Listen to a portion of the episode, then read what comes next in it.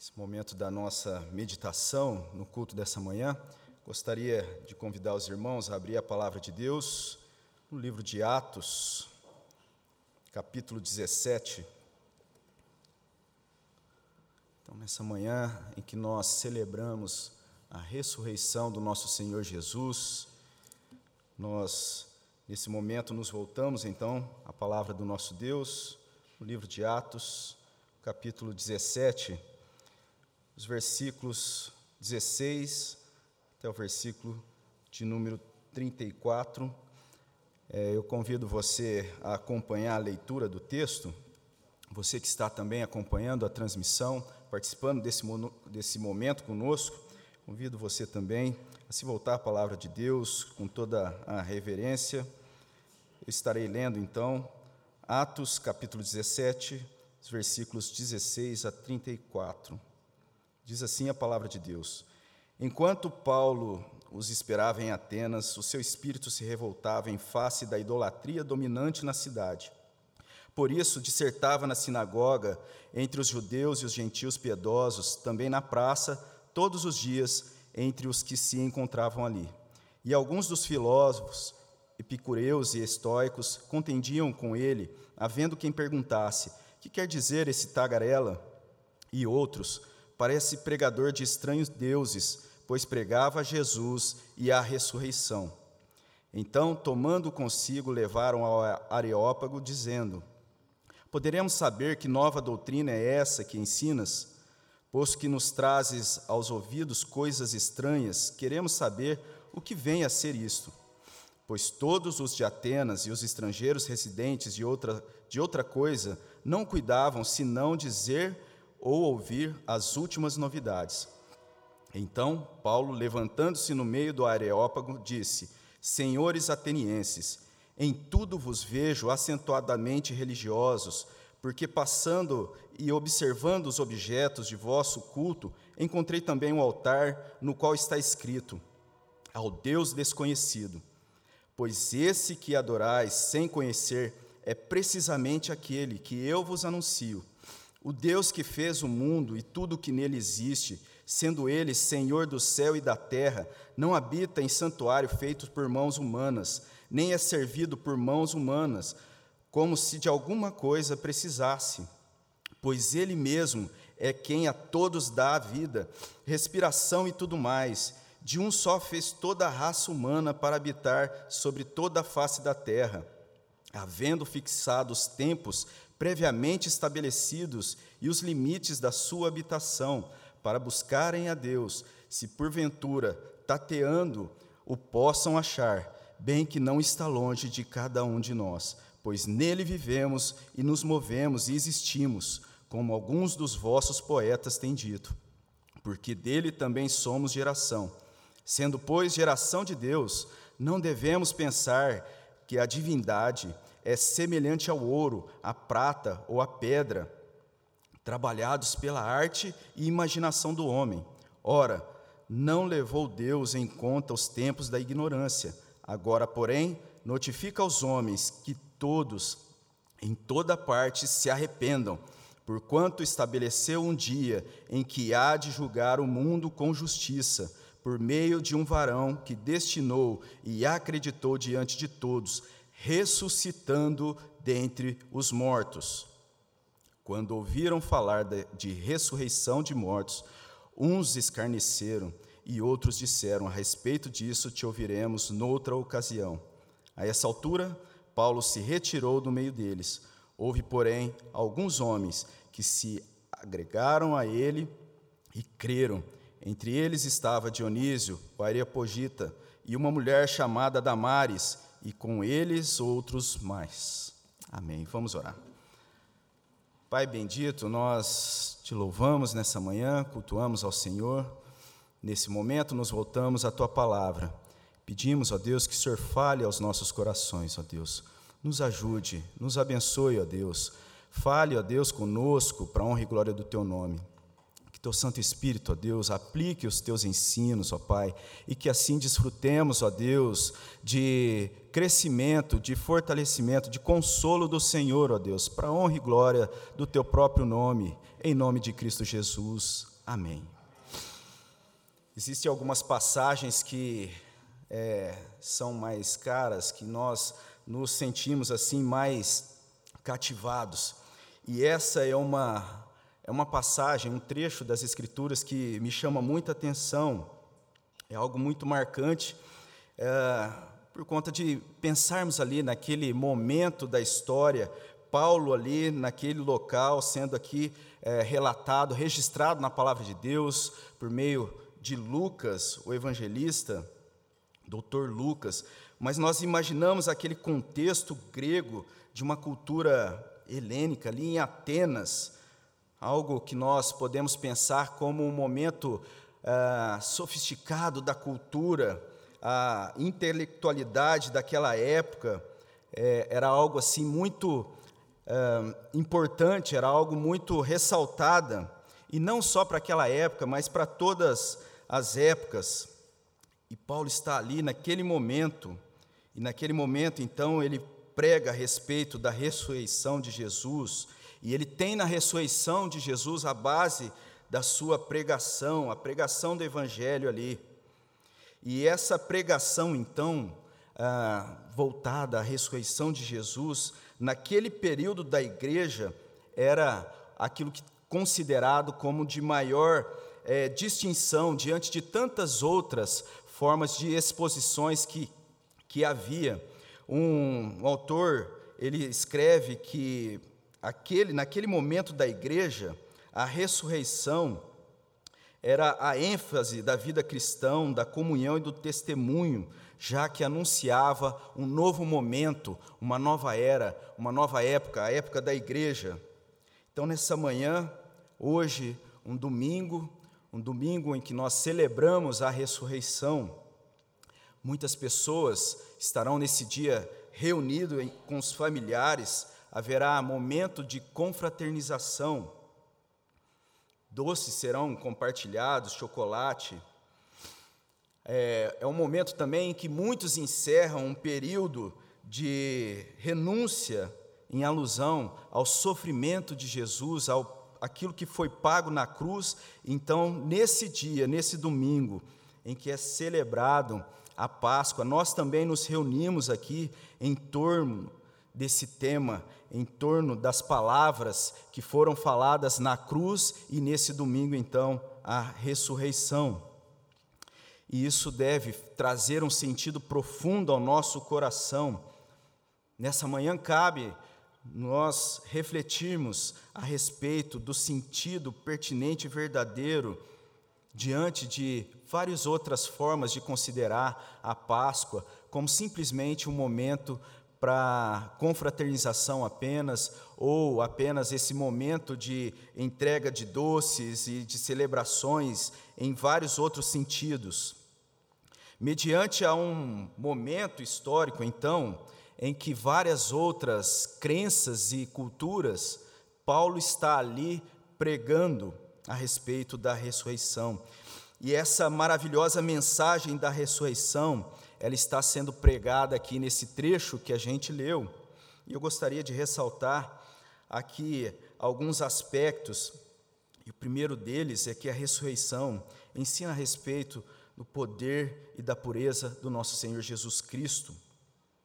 A ressurreição, então, é, passa a ser aqui explanada por Paulo na sua segunda viagem missionária. E Paulo está ali, logo depois, então, de estar é, em um momento com os bereanos, ele chega na cidade de Atenas, e o que nós temos é que ele fica profundamente chocado com a idolatria. Aqui a palavra de Deus diz que o espírito dele, então, fica é, incomodado, ele se revoltava face da idolatria dominante na cidade. E é interessante que nós vemos que, diante disso, é, Paulo ele tem uma postura. Diante então dessa idolatria, nós vemos Paulo tomar algumas atitudes. Aqui nos mostra então que o ambiente, aquele local e a cultura daquelas pessoas eram de debater e de discutir, essas ideias eram levadas às praças, isso era discutido de uma forma cotidiana. Então, muitos assuntos e opiniões eram discutidos E principalmente duas escolas são destacadas aqui no, no texto: os estoicos, que pensavam que pela razão e o conhecimento então elevado, também um alto, alto padrão moral, era algo então que caracterizava um, um indivíduo como um, um verdadeiro sábio. Então, o padrão moral, a, o seu grau de conhecimento, isso era então algo destacado para aqueles que seguiam o estoicismo. O estoicismo. Também temos os epicureus, que eram os seguidores de Epicuro, tinham como a sua principal doutrina e característica a busca da felicidade. E mesmo assim, eles também valorizavam a reflexão, a questão de uma vida ponderada. Mas nós temos Paulo pregando a essas pessoas, ele prega na sinagoga, onde o público judeu, naquele momento, estava também aprendendo a verdade a respeito da, res, da ressurreição, a respeito do evangelho. Então, Paulo prega nas sinagogas e prega também nesse ambiente de discussão filosófica. E o que nós temos aqui é que levanta-se a pergunta: o que quer dizer esse tagarela? O que é dito por alguns comentaristas que, quando é levada essa expressão, o que esse tagarela está falando, possivelmente Paulo estava é, falando a respeito daquela parábola do semeador, porque no original a palavra tagarela aqui era o mesmo nome de um pássaro que comia das sementes que eram lançadas no plantio. E alguns vão dizer que possivelmente, é bem possível, que o Paulo, Paulo estava pregando a respeito dessa parábola. E uma parábola que fala da palavra sendo pregada. Paulo desejando então encontrar naquele ambiente um terreno fértil para que essa palavra então pudesse ali produzir fruto. Mas independente disso, o que nós temos de forma clara aqui é que Paulo prega Jesus, prega a ressurreição. Jesus prega aqui, Paulo prega a respeito de Jesus, Paulo está pregando a ressurreição. E nós temos e vemos aqui que, diante então daquilo que incomodava Paulo, diante daquela grande idolatria e daquele ambiente de muitas crenças equivocadas, Paulo ele tem um impulso de falar a respeito de Jesus e do Evangelho. Aquilo que revoltava o seu coração faz com que ele toma essa postura, uma postura de confiança no poder dessa palavra, na pureza dessa mensagem, diante da, da contaminação daquela grande idolatria e da ignorância que havia também ali, revestida dessa intelectualidade. Penso que de forma muito estreita, isso tem relação com os nossos dias, com o momento que nós vivemos. Também, muitas vezes, nós nos deparamos por conta daquele, eh, do acesso fácil às informações, a grande praça da, da internet, dos meios de comunicação, onde tantos assuntos são levantados, tantas doutrinas, tantas crenças são divulgadas, tantas formas equivocadas, tanta idolatria e diante disso, eu penso que nós devemos refletir sobre essa pureza, sobre a pureza da mensagem de Jesus, do Evangelho e da ressurreição. Paulo ele toma essa postura. Nessa manhã em que nós nos reunimos aqui, nós precisamos pensar se realmente o nosso coração, de fato, de tanto esse momento precioso que nós estivemos aqui nessa manhã, se, se isso tudo reflete no nosso coração uma adoração verdadeira, não fruto de idolatria, não fruto de pensamentos equivocados a respeito do ensino bíblico, mas profundamente ligado a essa pureza do poder de Jesus e da sua ressurreição. Mas nós temos ainda no texto a ressurreição ensinando a, a respeito da, da elevada distinção do Evangelho de Jesus. A ressurreição que ensina essa distinção elevada do Evangelho de Jesus. É interessante que nós temos aqui, então, é a, a preocupação por esses pensadores, por essas linhas e correntes filosóficas, com a questão ética. Existia esse zelo com a inte, intelectualidade, mas mesmo diante desse cenário, o texto é bem enfático, afirmando que o espírito de Paulo se revoltava diante de tanta idolatria.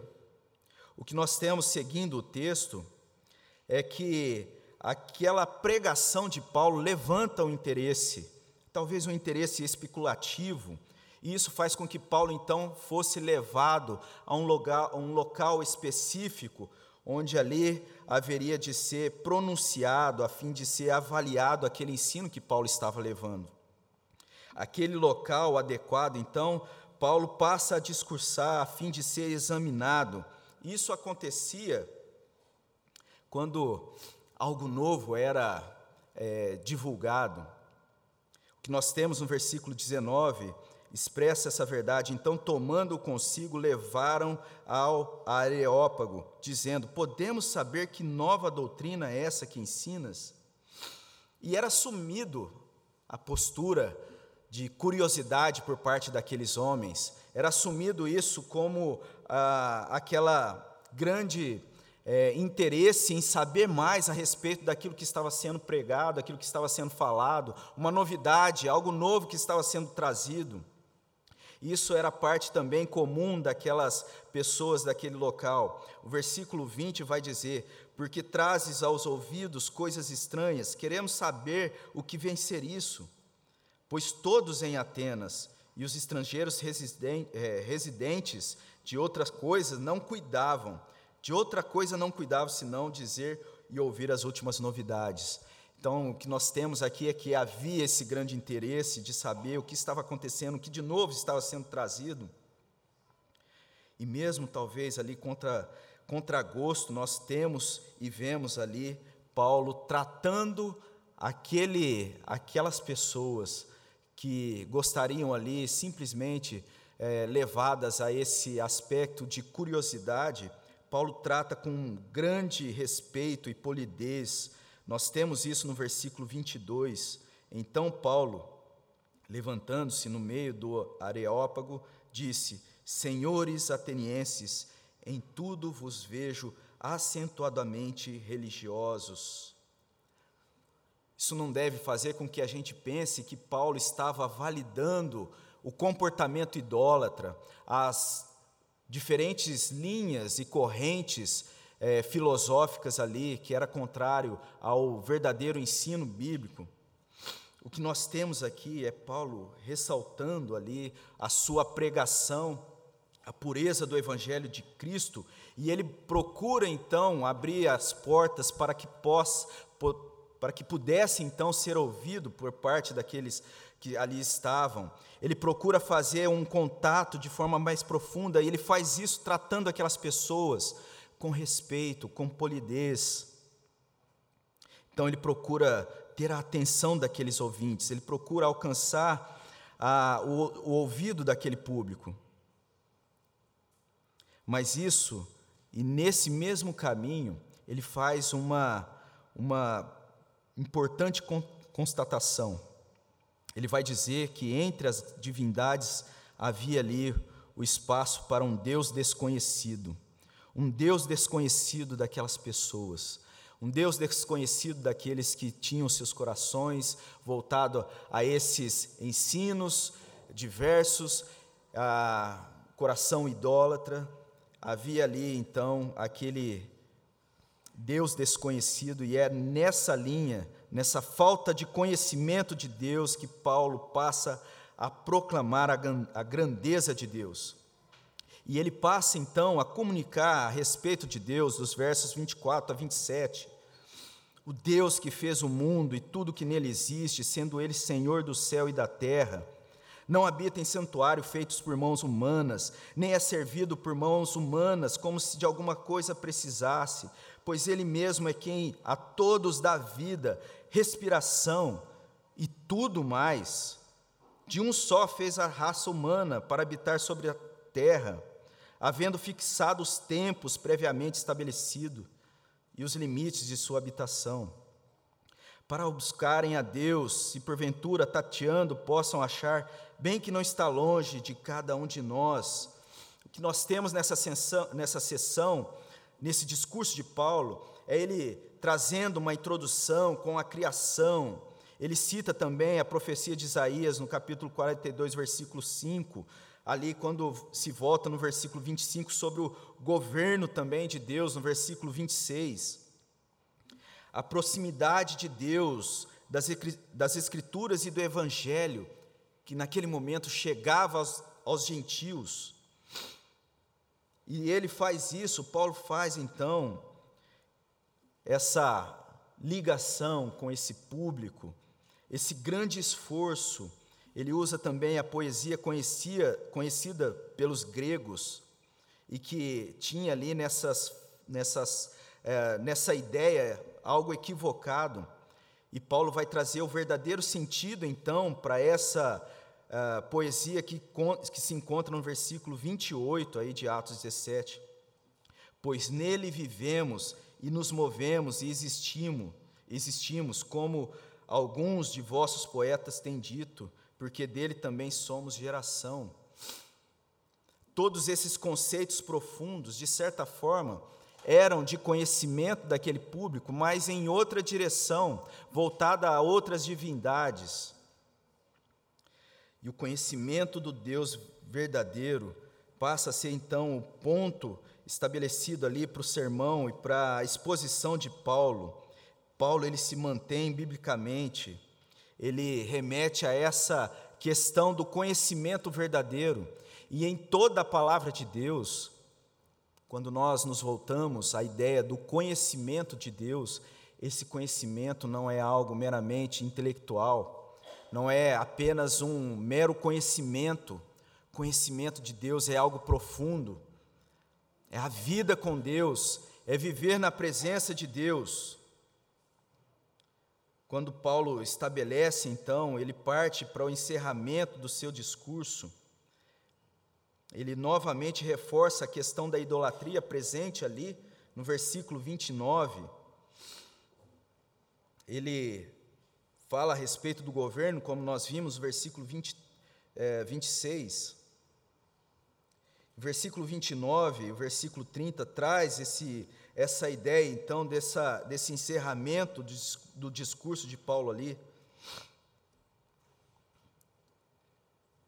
Mas o versículo 30, de forma mais pontual, nós temos: ora, não levou Deus em conta, em conta os tempos da ignorância, agora, porém, notifica aos homens que todos, em toda parte, se arrependam.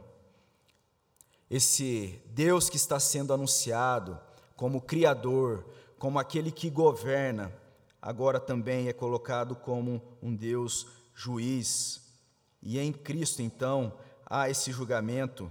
Quando nós vemos, então, aqui o versículo seguinte, o versículo 31, porquanto estabeleceu um dia em que há de julgar o mundo com justiça, por meio de um varão que destinou e creditou diante de todos, ressuscitando dentre os mortos isso é muito claro quando nos voltamos ao Evangelho de João, no capítulo 5, que Jesus é aquele que Deus depositou, então, a autoridade de julgar e que foi ressur ressurreto. João 5, 21 a 27 diz: Pois assim como o Pai ressuscita e vivifica os mortos, assim também o Filho vivifica aqueles a quem quer. E o Pai a ninguém julga, mas ao Filho confiou todo o julgamento, a fim de que todos honrem o Filho, do modo por que honra o Pai. Quem não honra o Filho não honra o Pai que o enviou. Em verdade, em verdade vos digo: quem ouve a minha palavra e crê naquele que me enviou tem a vida eterna. Não entra em juízo, mas passou da morte para a vida. Em verdade, em verdade vos digo: que, quem, que vem a hora, e já é chegada, em que os mortos ouvirão a voz do Filho de Deus, e os que ouvirem viverão. Porque assim como o Pai tem vida em si mesmo, também concedeu ao filho ter vida em si mesmo, e lhe deu autoridade para julgar, porque é o filho do homem. Essa é a grande verdade, é nesse ponto então que nós vemos Paulo também centrando e apontando para a obra de Jesus, para a salvação em Jesus, para a autoridade e para a ressurreição de Jesus, como nós aqui nessa manhã. Ele conclui isso e eu penso que também ah, nós nos voltemos agora e olhemos para essa palavra. E olhando para essa palavra, nós vemos aqui um modelo muito precioso de uma exposição bíblica sendo feito. Paulo se esforçando, trazendo a essa mensagem tão valiosa, a essa cultura. Ele faz então essa essa exegese cultural frente a tanta sofisticação intelectual daquele tempo, mas ele coloca o Evangelho como uma alta categoria, muito mais superior. É nessa autoridade, então, que nós vemos Paulo tratando a respeito do Evangelho diante daqueles ouvintes. Paulo trata aqueles ouvintes com respeito, com polidez mas ele enaltece a Cristo. Isso muitas vezes nos falta na nossa vida.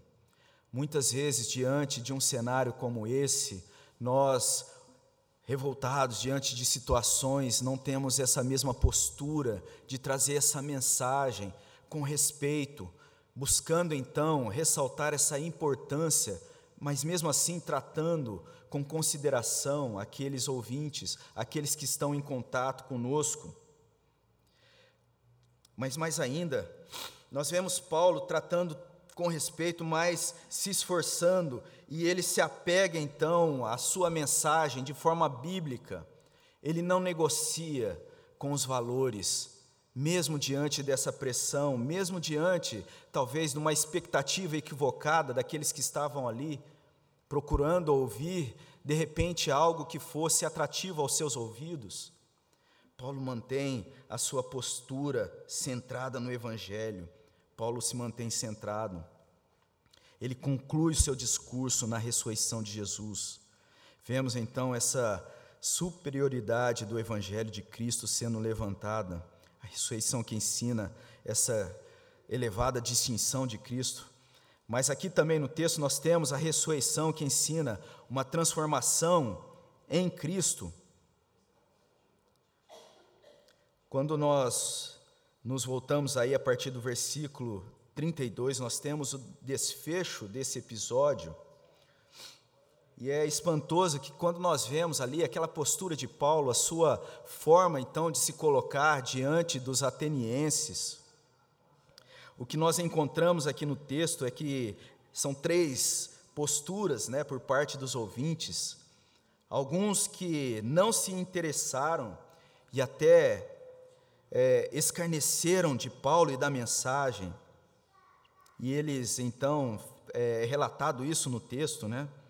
Nós temos também aqueles que pensavam que haveriam de ouvir em uma outra oportunidade, ou deixariam para dar atenção àquilo que estava sendo dito em um outro momento. Mas nós temos aqueles que ouvem verdadeiramente a essa palavra, aqueles que se juntam a Paulo como discípulo de Jesus e a essa mensagem. Então nós temos lá o versículo 32, quando ouviram falar de ressurreição de mortos, uns escarneceram, outros disseram: "A respeito disso te ouviremos outra, em outra ocasião". A essa altura, Paulo se retirou do meio deles. Houve, porém, alguns homens que se agregaram a ele e creram. Entre eles estava Dionísio, o Areopagita, Areopagita, uma mulher chamada Damares, e com eles outros mais.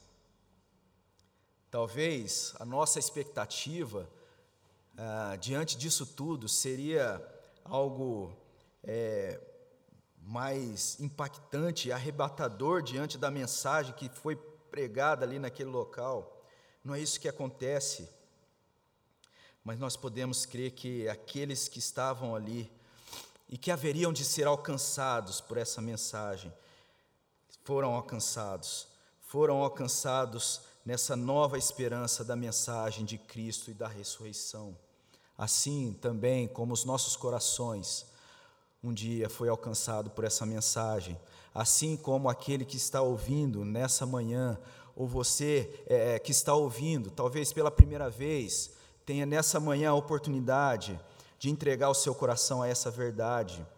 A palavra de Deus, lá em 1 Pedro, no capítulo 1, versículo 3, diz que bendito Deus e Pai de nosso Senhor Jesus Cristo, que segundo a sua muita misericórdia, nos regenerou para uma viva esperança, mediante a ressurreição de Jesus Cristo dentre os mortos. Assim também somos alvos nessa manhã de refletirmos sobre essa grandeza da transformação causada por essa nova esperança na nossa vida, a nossa caminhada, a nossa santidade. Um servo de Deus diz a respeito da vida cristã e da ressurreição de Jesus, ele escreve o seguinte: aquele que confessa a fé cristã não apenas assume e confessa uma cosmovisão centrada em Deus, mas vive e atua no mundo em função dessa cosmovisão. Isso é possível porque a crença cristã não é mero produto das faculdades intelectuais, mas, antes de tudo, é fruto do impacto da palavra de Deus, que, por ser é, aplicada apenas pelo Espírito Santo, o qual abre o nosso coração, de forma que a nossa crença não é mais uma mera aceitação dos artigos de fé cristã, mas uma crença viva instrumental para a operação central da palavra de Deus no coração, centro religioso da vida.